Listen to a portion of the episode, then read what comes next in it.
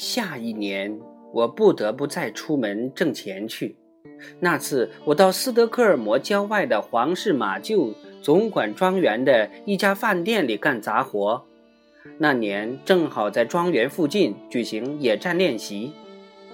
饭店老板在一辆大篷车上搭起了野外锅灶，给那些士兵做饭吃。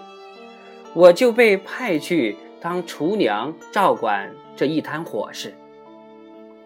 有件事情，就算我活到一百岁，也终生难忘，那就是国王奥斯卡一世驾临那里，我还有幸为他用牛角号吹小曲。国王陛下伸手真大方，一下子就恩赐了我两枚银币。后来一连几个夏天，我都在布隆湾当游船的划船手，往返于阿尔巴奴和哈卡之间。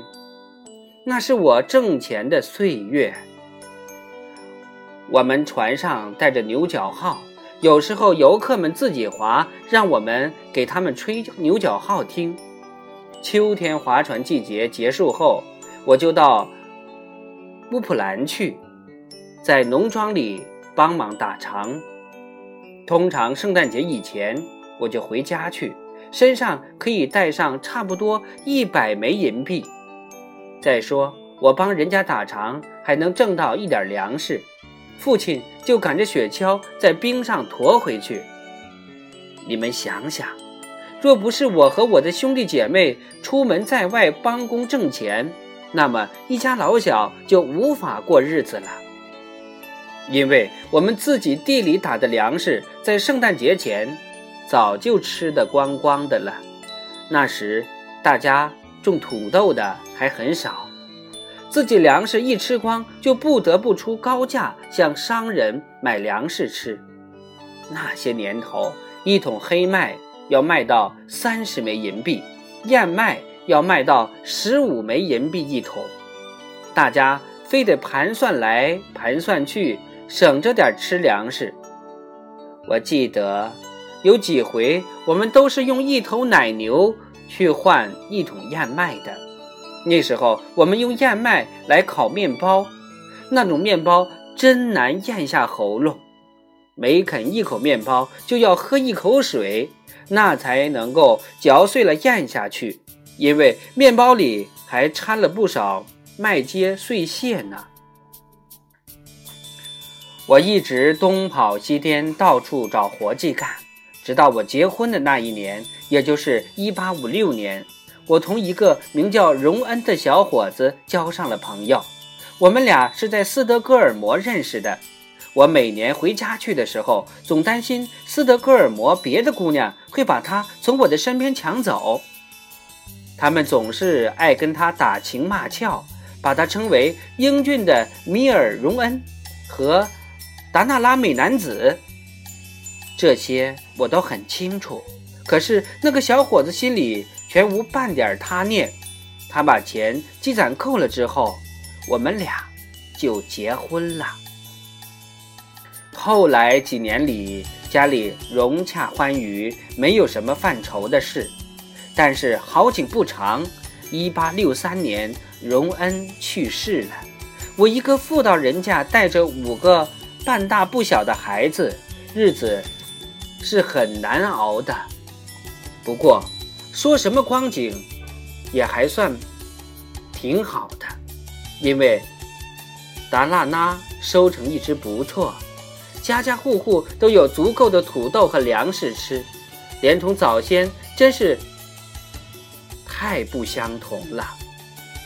我独自一人耕种着我继承得来的那几块小土地，住的是自己的房子。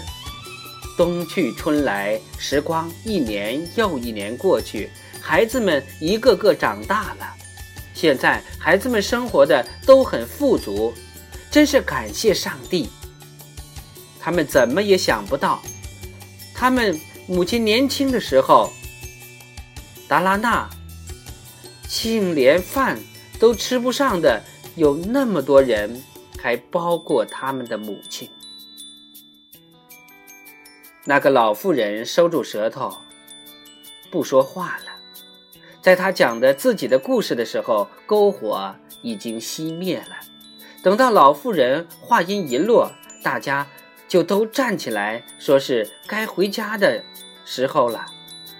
男子就跑回到冰层上去寻找他的旅伴。当他一个人在黑暗中奔跑的时候，他的耳边又响起了方才码头上听到的那一支歌。达拉那人，达拉那人，虽然贫穷，但是忠贞不渝，珍惜荣誉。后来唱的什么，他记不清楚了，但是他还记得歌词的最后一句是：“他们的面包里常常掺进了树皮。”可是有权势的贵族却总要到达拉纳来寻求穷苦人的帮助。男孩子还没有忘记他早先听说过的关于斯图雷家族和古斯塔夫·瓦尔萨国王的传说。他过去一直弄不明白，他们这些贵族为什么偏偏要到达拉纳省来招兵买马、聚众起事。现在他明白过来了，因为在这个地方。有座像篝火旁边的老妇人那样百折不挠的女人，那么多这里的男子汉，一定也是彪悍、勇猛、桀骜不驯的。